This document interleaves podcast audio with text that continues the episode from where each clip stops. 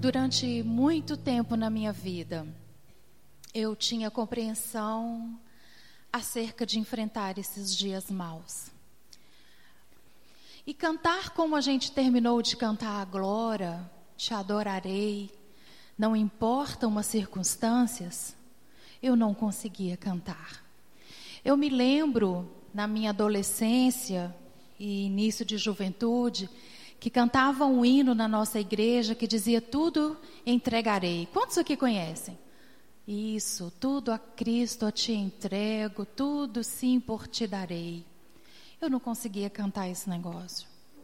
Porque para mim, eu entendia que a compreensão de enfrentar dias maus dizia diretamente, era ou era atribuído a um pecado ou uma falta de fé. Então eu procurava fazer rituais para que esses dias não chegassem à minha porta. Eu fazia campanhas de oração, eu ia para o monte orar, eu buscava minhas irmãs mais pentecostais.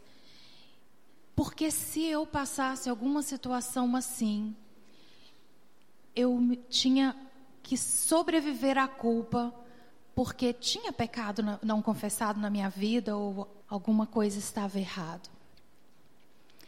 Não que de fato, muitas vezes, eu e você tenhamos realmente dias maus por causa de más escolhas que fazemos. Porque realmente tem pecado não confessado na sua vida e na minha porque realmente nós somos incrédulos, não temos fé o bastante para transpor esses dias e ficamos aprisionados nessa temporada.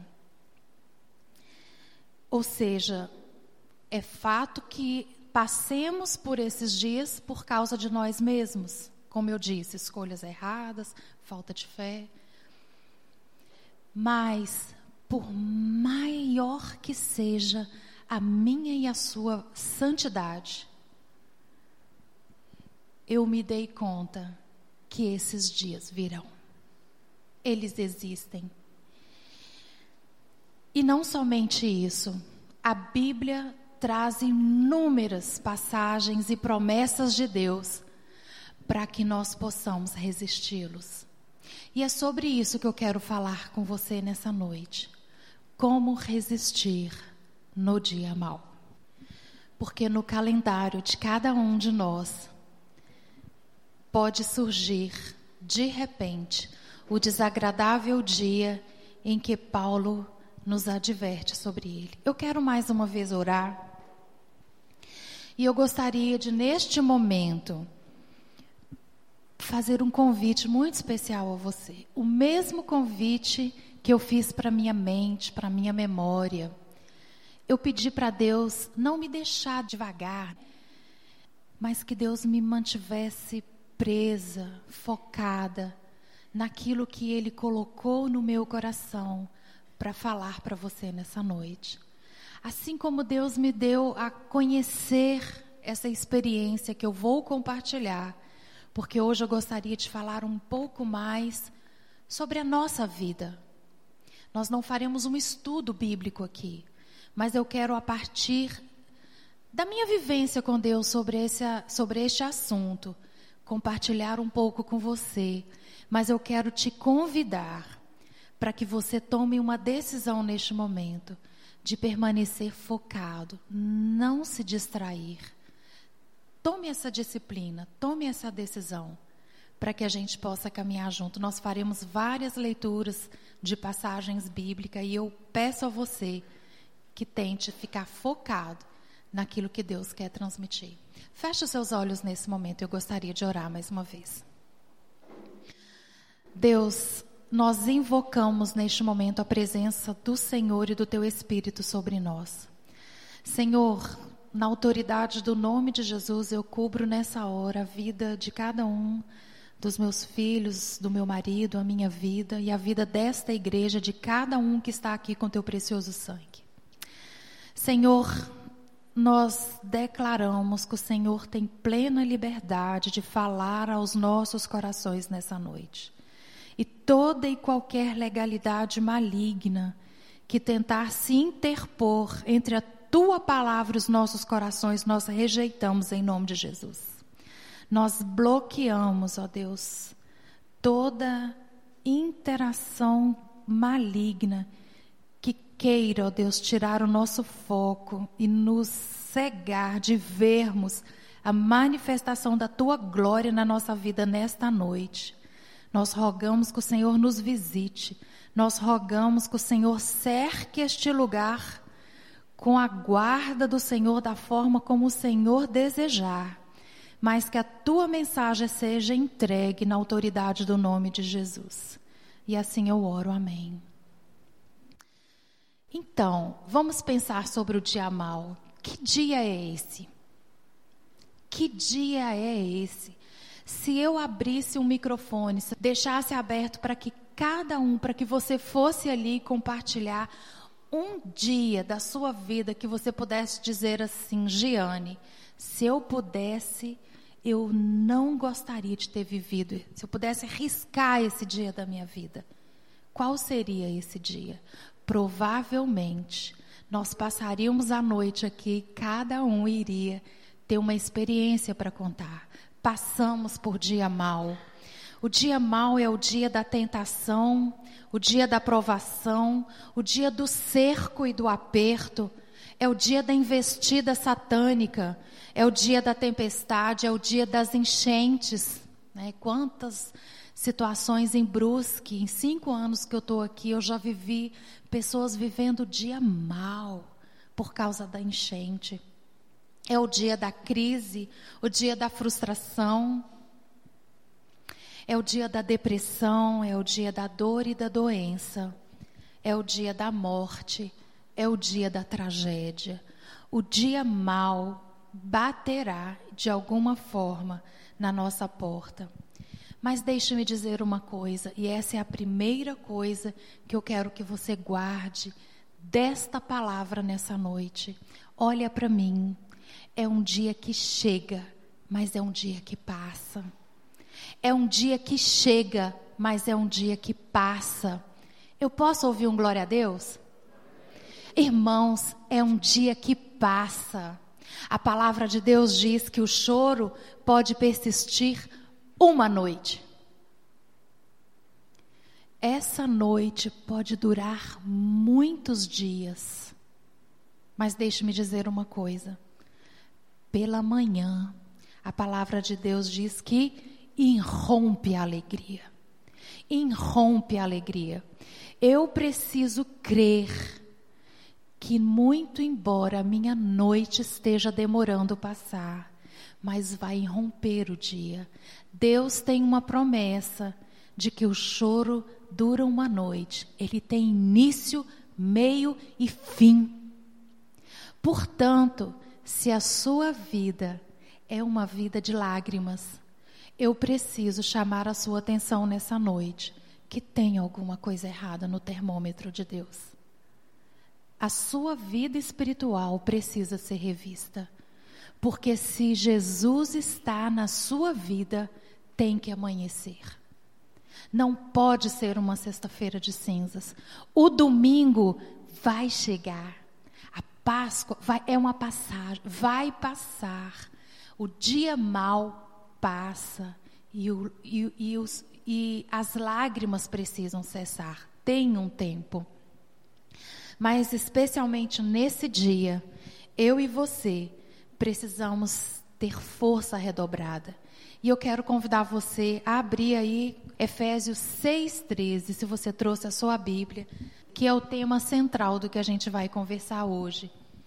Diz assim: vistam toda a armadura de Deus para que possam resistir no dia mau e permanecer inabaláveis depois de terem feito tudo. Extraordinário, muito lindo. Por isso que Paulo nos traz essa, reflex, é, essa associação de dia mal com armadura. preciso estar redobrado, eu preciso ter uma resistência redobrada para que eu possa enfrentar esses dias, porque somente com essa armadura espiritual eu consigo ver esse dia amanhecer. Paulo nos chama a atenção de que eu preciso vestir uma armadura. Eu preciso, é algo que depende de mim. Não está dizendo que Deus vestirá em você. Deus, né? Vistam, não é? Deus vestirá em nós, em vocês, toda a armadura que vocês precisam para enfrentar. Ele diz: vista. Você tem que vestir uma armadura para enfrentar os seus dias maus. É uma disciplina minha, é uma decisão minha, é um ato meu, é um esforço meu me equipar, porque esse dia vai chegar. É, a resistência do dia mau. Pensar em dia mal, eu acho que a gente conseguiu nos entender até aqui. Porque nós sabemos muito bem o que é, o que é um dia mal na nossa vida. Então vamos pensar um pouco sobre a resistência. Resistir a quem? Ok. Eu preciso resistir para enfrentar. Eu vou resistir a quem ou a quê? E a Bíblia revela para nós três grandes inimigos do homem. Quais são eles? O mundo, a carne e o diabo. O mundo, é claro que a Bíblia tem várias passagens bíblicas, bíblica que vai nos trazer, é claro que existem várias passagens que, que vai nos apresentar de uma forma plena o que cada um, eu escolhi apenas um versículo para que a gente possa ser sucinto e seguir com a nossa reflexão. Primeiramente, o mundo. Pois tudo que há no mundo, a cobiça da carne, a cobiça dos olhos, a ostentação dos bens, não provém do Pai, mas do mundo. O mundo e a sua cobiça passam, mas aquele que faz a vontade de Deus permanece para sempre dá-se a, nos, a mostrar que se o mundo passa e a, e a palavra de Deus permanece, e, e que Deus não está nesse negócio, então a gente precisa estar muito atento quais são as influências da cultura, quais são as influências do mundo hoje que tem atingido de uma forma implacável a vida da igreja. O mundo é um inimigo a cultura, especialmente quando nós temos pecados constitucionalizados na cultura, significa final dos tempos. Se hoje o Brasil vota por aborto, por relações homoafetivas, na legislação dele, significa final dos tempos. Precisamos entender que o adversário, o mundo, ele entra dentro da nossa igreja e ele nos devora de uma forma muito sutil. A carne, vigiem e orem para que não caiam em tentação. O espírito está pronto, mas a carne é fraca. Um grande inimigo é a carne. É eu não dar conta de permanecer de pé. A palavra de Deus diz que quem está de pé veja que não caia. E que existe um terceiro elemento, que é o diabo, que ele é como um leão que anda ao nosso redor buscando a quem possa tragar. É pensar que eu tenho um inimigo que anda ao meu redor, ele busca me tragar.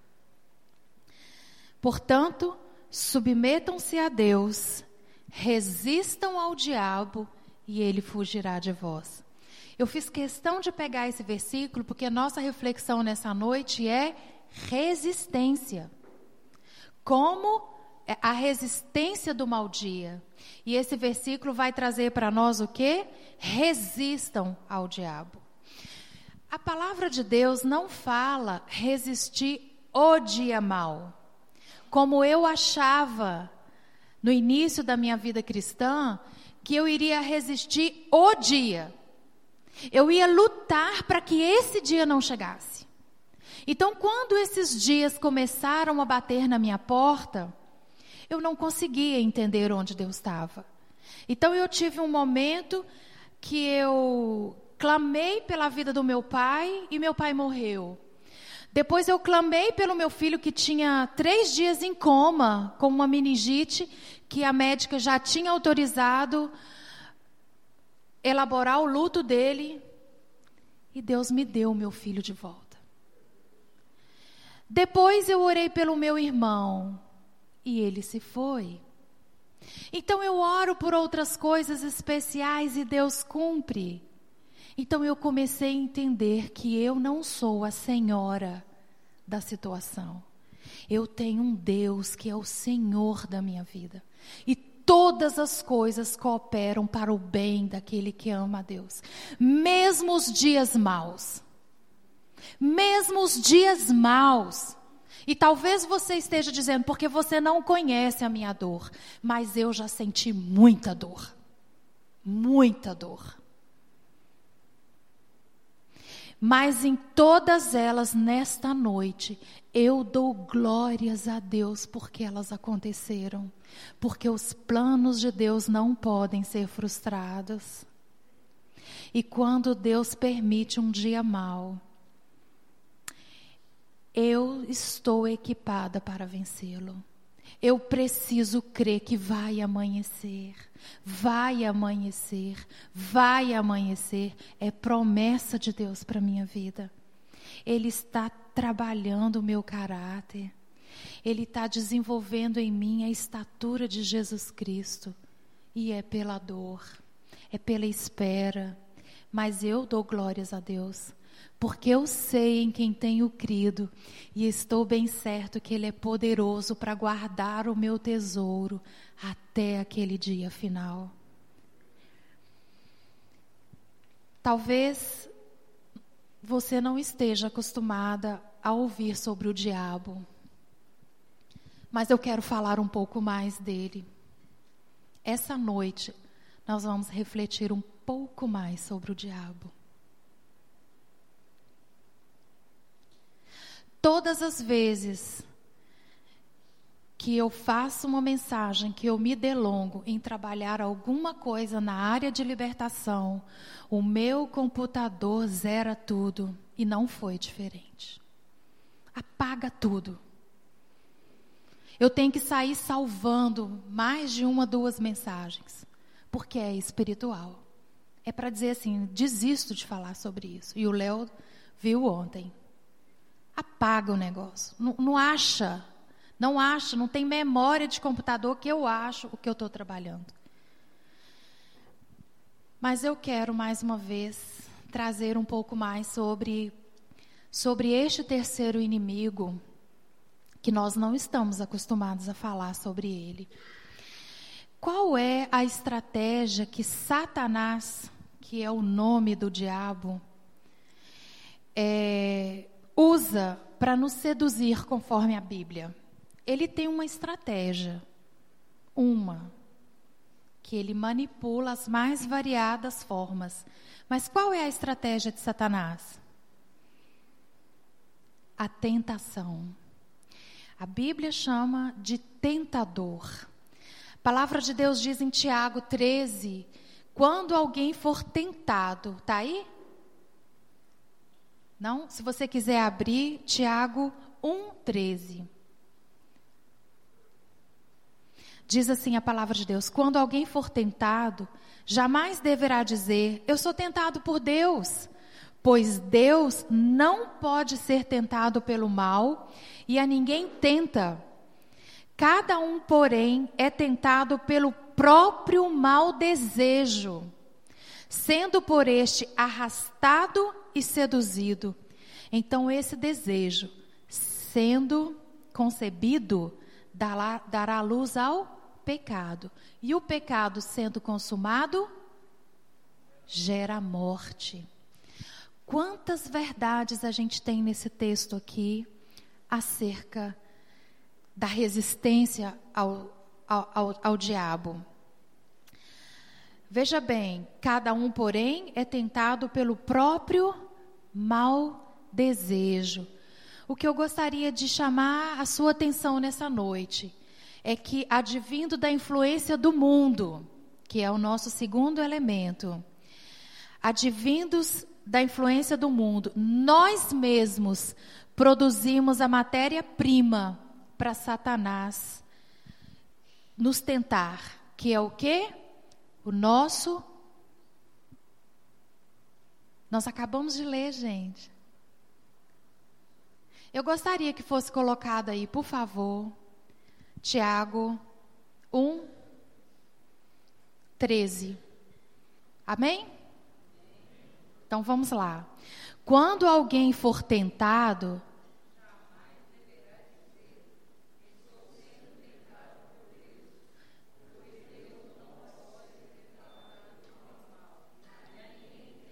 Cada um, porém, é tentado pelo próprio mau desejo, sendo por este arrastado e seduzido. Então, este desejo, sendo concebido, dá luz o pecado, e o pecado, sendo consumado, gera a morte. Você dá, entrega, como diz os mineiros, de mão beijada você entrega matéria-prima nas mãos do seu inimigo para ele te combater. Tudo está no seu pensamento. Você a, você dá oportunidade através do próprio mau desejo que Satanás vai te arrastar e te seduzir. E esse pensamento concebido já é pecado. Você não precisa executar aquilo que está na sua cabeça. Porque se você executar, você está morto, decolar, degolado. Morte. Mas a sala de estar da morte é o pecado que está na sua mente. Dá para você caminhar comigo até aqui ou eu estou assim, divagando, assim? Eu preciso nessa noite que você receba, em nome de Jesus, eu clamo, para que o Espírito de Deus te visite nesta hora. Destranque o seu coração. Eu clamo por um destrancamento espiritual nesta noite, para que você entenda que nós vivemos um tempo de batalha espiritual. Resistência. Onde está a sua resistência para enfrentar os dias maus? Ou a sua vida é só dias maus e você já está tão acostumado com isso, tão acostumado de viver no déficit e não experimentar a boa, agradável perfeita vontade de Deus, que você nem se dá conta que você está aprisionado a um sistema opressor. Nessa noite eu quero que você reflita sobre o momento de vida que nós estamos atravessando e que você receba de Deus graça e libertação daquilo que pode estar sustentando você numa área de aprisionamento. E eu quero continuar pensando é, que se o dia da investida satânica, ela é fomentada no meu mau desejo, que é a palavra de Deus que está dizendo isso, não sou eu, que eu acho. Eu quero dizer para você que nós precisamos realmente, todos os dias, renovar a nossa mente. E aí eu trago Romanos 12, 12, que diz: Não se moldem ao padrão deste mundo, nosso segundo inimigo. Não se moldem ao padrão deste mundo, mas transformem-se pela renovação da sua mente, para que sejam capazes de experimentar e comprovar a boa, agradável e perfeita vontade de Deus. Quem estava aqui hoje de manhã ouviu o Leonardo falando sobre esse texto. E ele colocou uma informação que para mim é nova. Ele trabalhando que a renovação da mente é algo que só Deus pode fazer. É algo espiritual. Eu aprendi isso com o Leonardo hoje de manhã. Eu achava que eu poderia renovar a minha mente através de disciplinas espirituais. Mas eu entendi que só Deus pode renovar a mente. Como? Através de um exercício que eu tenho que fazer. Ele falou de duas tarefas espirituais. Quem estava aqui vai lembrar. Ler a Bíblia e passagens, livros, literaturas da Bíblia que glorifica a Deus e orar sempre glorificando a Deus. Eu renovo a minha mente quando eu tomo uma decisão de todos os dias me converter ao Senhor Jesus glorificando a Ele, glorificando a Ele, te louvarei, não importam as circunstâncias. Te adorarei somente a Ti, Senhor. Assim eu renovo a minha mente. E quando eu leio, leio e leio e leio acerca das promessas de Deus para minha vida. São disciplinas espirituais. Vestir a armadura tem um preço é uma disciplina, são tarefas. E duas delas o Leonardo falou hoje cedo. E outro texto também que me chama atenção, que diz assim: quem vive segundo a carne tem a mente voltada para o que é da carne. Claro. Se você quer só trocar o seu carro, melhorar a sua vida, passear, comer os melhores restaurantes, não que isso seja problema, mas eu disse só. Se a sua vida é focada na concupiscência dos olhos, soberba da vida e a soberba, a soberba da carne, significa que você vai viver 24 horas só pensando nisso. Como que vai pagar a escola, como que vai pagar o não sei o quê, como que vai. A nossa vida vai ser totalmente focada aqui, nas coisas deste mundo. Porque quem vive segundo a carne tem a mente voltada para a carne. Mas quem vive de acordo com o Espírito tem a mente voltada para o que o Espírito deseja. Isso é lindo. Não é voltada para o Espírito, é voltada para o que o Espírito deseja. É diferente. É eu me dar conta de que aquilo que Deus quer para mim faz sentido na minha vida. E vai priorizar o meu orçamento. Porque se eu não priorizo o meu orçamento antes do dinheiro chegar, a gente estava falando sobre isso ontem à noite, quando ele chega, o diabo já fez uma lista de coisas que você quer. Eu preciso priorizar a minha vida física, espiritual, financeira, antes que eu tome as decisões. Então é lá, é lá, na nossa mente, onde se travam as verdadeiras batalhas. É lá na minha mente onde se travam as verdadeiras batalhas. Eu vou fazer que nem aqueles pastores pentecostais. Repita comigo: é lá, na minha mente, que se travam as verdadeiras batalhas. Se o diabo conquistar a sua mente, ele vai te seduzir e te arrastar. E aquele pecado sendo consumado gera a morte.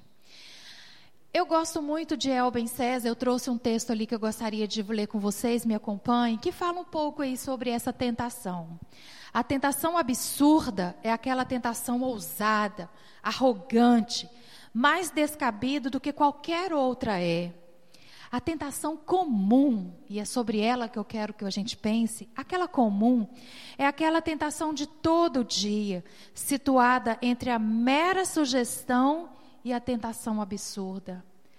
Irmãos, a tentação que é uma mera sugestão, que te deixa endividado, te deixa caído, prostrado, depressivo, te leva para o dia mal é onde eu quero chegar.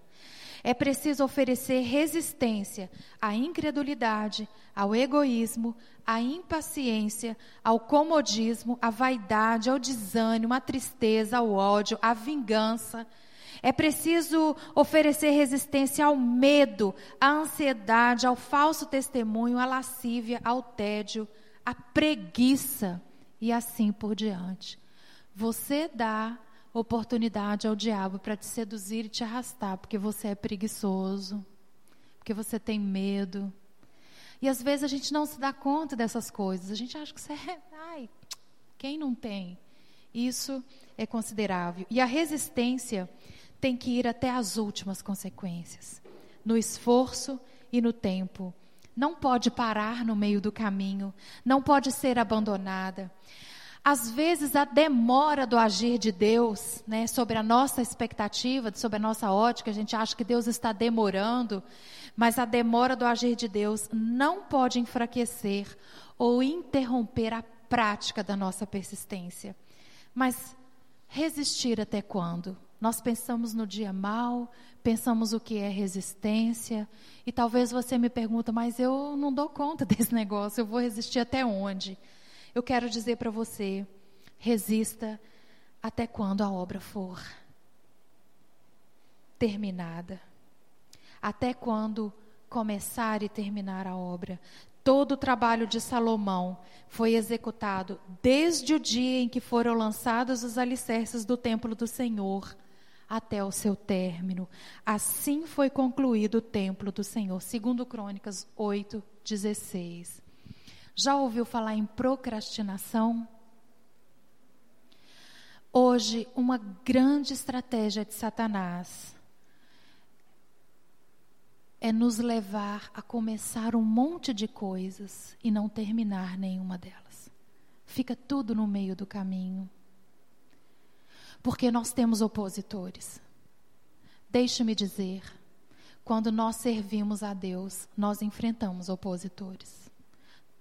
Aqui, dentro da igreja, às vezes dentro da nossa casa, os opositores nos fazem parar, a preguiça nos faz parar, a ausência de amor pela obra nos faz parar,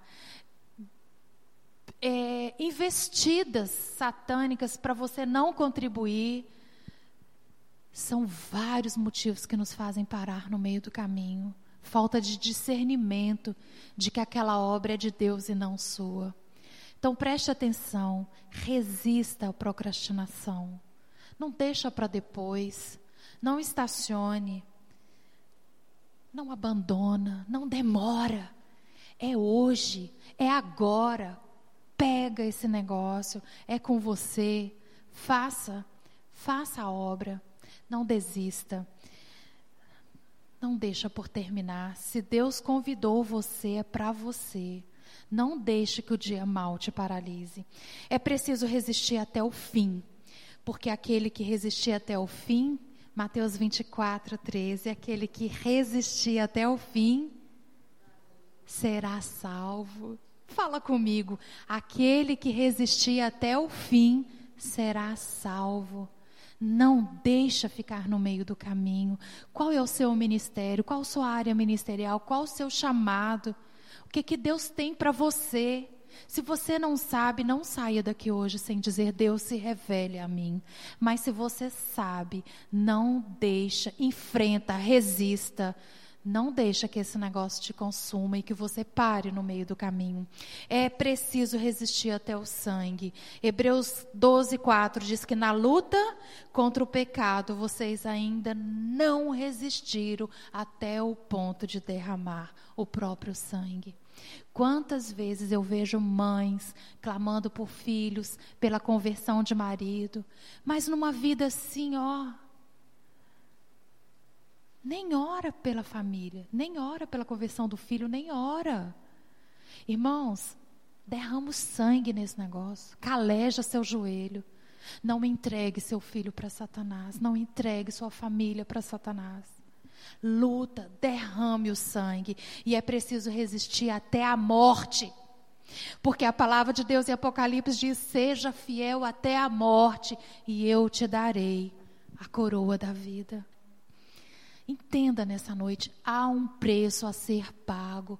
Resistência é esforço. Nenhum guarda, nenhuma pessoa vai para uma guerra levando as coisas da praia.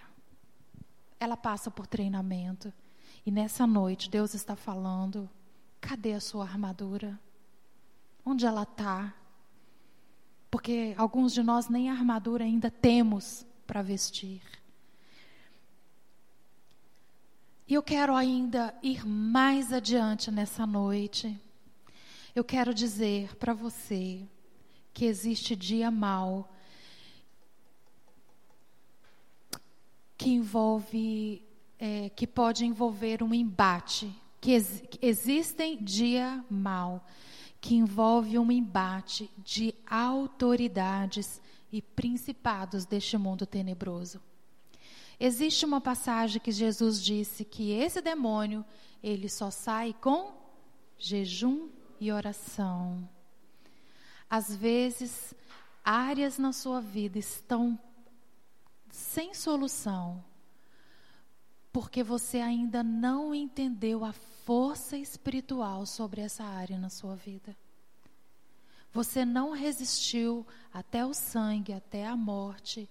Você não deu tudo de santificar a sua vida e ter as armaduras para enfrentar aquela, aquela batalha.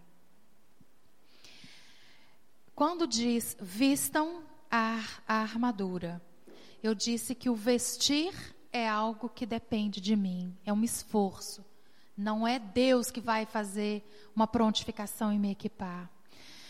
A vestimenta dessa armadura e vamos imaginar armaduras naquele tempo que foi escrito, são armaduras reais, como essas que estão aí aparecendo para você, elas são pesadas. Tinham que ter muito esforço físico para aguentar, não é verdade? Eu não aguentaria hoje uma armadura dessa. Mas no reino de Deus também é assim. são pesadas. Vai jejuar, vai levantar de madrugada, vai pagar o preço da santificação. É pesado. Mas deixe-me dizer uma coisa. A palavra nos, nos diz, e eu já falei isso aqui na igreja uma vez, eu vou repetir: três coisas que nós temos para enfrentar uma batalha espiritual: autoridade, armaduras e patentes. Onde eu quero chegar é que às vezes nós enfrentamos patentes que nós não temos. Nós enfrentamos as patentes. Sabem o que é patente? Sabe no exército? São as patentes, né? Então tem o soldado, tá, tá, tá, tá, tá, tá, o coronel, o general. Os anjos, eles eram anjo, arcanjo, né? Não tem aquela seção de os anjos, arcanjos, querubins, querafins, né? Então, essas patentes que nós aprendemos pelos anjos, e me desculpem os, maus, os mais conservadores, elas existem também no reino espiritual das trevas. Elas existem. Por isso é que nessa noite eu estou me delongando em falar do diabo, porque muitas vezes nós vivemos como se ele não existisse. E nós não pagamos o preço de uma resistência para adquirirmos as armaduras corretas para enfrentarmos as patentes que estão atingindo na sua vida. Se é grande o desafio, se é um milagre intransponível, é porque existem legalidades espirituais que se aproveitaram de uma oportunidade para entrar na sua vida, não que você seja do você é de Deus. Você é salvo, o seu nome está escrito no, no, livro da vida, mas você vive num sistema opressor, porque tem patentes que governam área da sua vida, porque você não resiste. Josué recebeu uma ordem de Deus que dizia: vá, santifica o povo. Há coisas consagradas à destruição no meio de vocês. E vocês não conseguirão resistir os seus inimigos enquanto não as retirarem. Santifica sua vida, meu irmão. Pode ter áreas destruídas. E você não vai resistir ao inimigo se você não retirá-la. Hoje pela manhã, o Leonardo também falou acerca de sete filhos de um sacerdote. Eles viram alguns discípulos fazendo milagres em nome de Deus. E eles eram religiosos. Eles disseram: "Eu também, vamos também fazer esse negócio". E eles começaram a fazer alguns milagres em nome de Jesus. E um dia, eles chegaram e disseram: em nome, em nome de Jesus, saia. Vocês sabem o que aconteceram? Esse demônio, eles tentaram expulsar o demônio de alguém. Eu estou falando de filho de sacerdote. Não estou falando lá de grego, Estou falando de pessoas religiosas que iam todo domingo à noite adorar ao Deus deles. Filho de pastor, se fosse hoje, né? E um pastor líder, porque ele era chefe, um dos chefes dos sacerdotes. E eles viram esses milagres. Eles então chegaram para um demônio e tentaram expulsar o demônio. Dizem: saiam dele em nome de Jesus. E a palavra de Deus disse que esse demônio disse assim: Eu conheço Paulo que vocês estão falando e sei muito bem o que é Jesus. Mas e você? Quem você é? E a Bíblia fala que esse demônio bateu tanto neles, mas tanto, tanto, que nus e feridos saíram correndo. Eu tenho visto nesses cinco anos aqui irmãos nessa igreja que têm apanhado, apanhado do poder das trevas. Eu, me perdoem nessa noite de falar, porque talvez você não esteja entendendo que conhecer a Jesus, conhecer Paulo, não é tudo. Você tem que ter um relacionamento íntimo de amor com Deus. Você tem que resistir e para isso você precisa vestir as armaduras de Deus, para você resistir o dia mal. Eu quero seguir já encerrando, porque eu preciso dizer para você nessa noite que você pode resistir. Lá em 2 Coríntios 10, 13. Não sobreveio a você tentação que não fosse comum aos homens. E Deus é fiel, aleluias. Ele não permitirá que você seja tentado mais do que você possa suportar. E quando você for tentado, Ele mesmo providenciará um escape para que você possa suportar. Deus conhece o seu limite. Deus conhece o nosso limite. Mas Deus também sabe até onde você precisa ir e até onde nós temos que ir, ele não vai. Porque ele já disponibilizou a autoridade e as armaduras, as patentes no reino de Deus. Eu tenho que batalhar por elas. Eu tenho que ter treinamento. Eu tenho que me delongar a ter um relacionamento com Deus, em saber quando é Deus que está falando, quando Ele está mandando ir, quando Ele está mandando parar. Porque fazer certo, quando Deus não manda, também é um desastre. Que às vezes nós fazemos as melhores coisas com as melhores intenções, mas Deus mandou fazer. Então precisamos ouvir, saber quando é Deus que está dizendo. Saber se tem área descoberta na nossa vida, que a nossa vida não avança, não vai para frente, sabe? Não vai para frente, o negócio trava.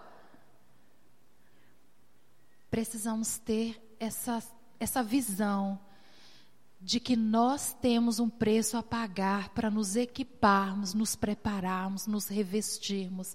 A autoridade Deus nos deu, mas vestir e capacitar o uso dessas armaduras compete a nós. E a palavra de Deus dizem Diz depois de terem feito tudo. E eu convido você nessa noite a pensar o que Deus confiou nas suas mãos. Deus te deu habilidades e te capacitou para fazer aquilo que só você pode fazer. Nessa igreja, irmãos, tem coisa, tem serviço, tem diaconia, tem visita, tem contribuição, tem coisas que Deus entregou na sua mão e você finge que não é com você. Nessa noite eu quero te trazer a memória. Se o seu nome faz parte do hall de membro dessa igreja, pergunta para Deus: o que, é que Ele te entregou na sua mão? O Senhor cumprirá o seu propósito para comigo. Teu amor, Senhor, permanece para sempre. Não abandone as obras das tuas mãos. Deus usa você, a sua mão, para fazer o que é dele. As mãos de Deus neste mundo são através das nossas, para abraçar, para acolher, para fazer, para abençoar, para plantar e para colher. E aí, depois de, de nós termos feito tudo, que nós não temos feito, mas depois que a gente fazer tudo, a gente vai permanecer inabalável. Essa é a melhor parte. A palavra de Deus diz que os que confiam no Senhor são como um monte de Sião, que não se pode abalar, mas permanece para sempre. E é isso que eu quero finalizar nessa noite. Nós temos três inimigos. Pastor Eduardo considera que o mais difícil é a carne. Eu, particularmente, na minha história de vida, o mais difícil é o diabo. Porque quando Jesus orou, ele orou bem assim, Pai. Eu não peço que o Senhor estire do mundo, mas eu peço que o Senhor os livre do maligno. Jesus não orou pedindo assim, ajuda eles na fraqueza deles, na carne. Mas Jesus pediu, livra-os do maligno. Então nós precisamos considerar a oração de Jesus. Precisamos entender que nós temos um inimigo e que ele nos distrai. Nós perdemos a oportunidade de vestir as armaduras corretas e enfrentar as patentes certas que estão tentando contra nós. Eu sei que é uma mensagem muito diferente daquilo que os irmãos que nós temos costumado ouvir aqui nessa igreja. É uma pena que o pastor Eduardo não esteja aqui e que ele tenha o meu respeito. Mas é com muita dificuldade que eu trago essa palavra da parte de Deus para os irmãos. Porque nós temos vivido um distanciamento de uma realidade espiritual que nos envolve. Eu preciso trazer à memória que o diabo não é filme de ficção, não é só Senhor dos Anéis nem Harry Potter. Ele é um inimigo que a palavra de Deus diz que todos os dias ele está do seu lado, andando ao seu redor, buscando te tragar através de uma estratégia chamada tentação, que te seduz e te arrasta. E que aquele pensamento que você deixou ele te seduzir, é com ele a matéria-prima que ele vai te aprisionar. Esse pensamento já é pecado. E quando você não resistir mais, ele gerará morte. Deu para a gente caminhar junto? Eu agradeço a sua atenção e eu encerro com uma fala muito linda do Russell Shedd que eu recebi essa semana, que está aí diz assim: triunfo não é ausência de batalhas. Muitas vezes os soldados voltavam da batalha sem braço, pernas ou com seus olhos furados, mas voltavam em triunfo. As marcas do ministério ficarão em seus corpos, no coração e na alma. Mas no grande dia do Senhor, o grande general passará em revista as tropas. Estaremos lá, feridos, marcados, mancos, sangrando, mas finalmente estaremos lá. Eu convido a você nessa noite, vista as armaduras, anote aí Efésios 6, de 10 a 17. Antes de você dormir, leia. Aí tem umas armaduras. Efésios 6, 10 a 17. Se Deus te chamar de madrugada, levante para receber a armadura. Se Deus te convidar para um jejum, aceite para receber a armadura. Você vai dizer: Eu tenho armaduras demais. Pense no tamanho das patentes que Deus quer te preparar para que você as enfrente. Resista, resista, porque no dia que o grande general passar em revista, eu e você estaremos lá, feridos, machucados, mas estaremos lá.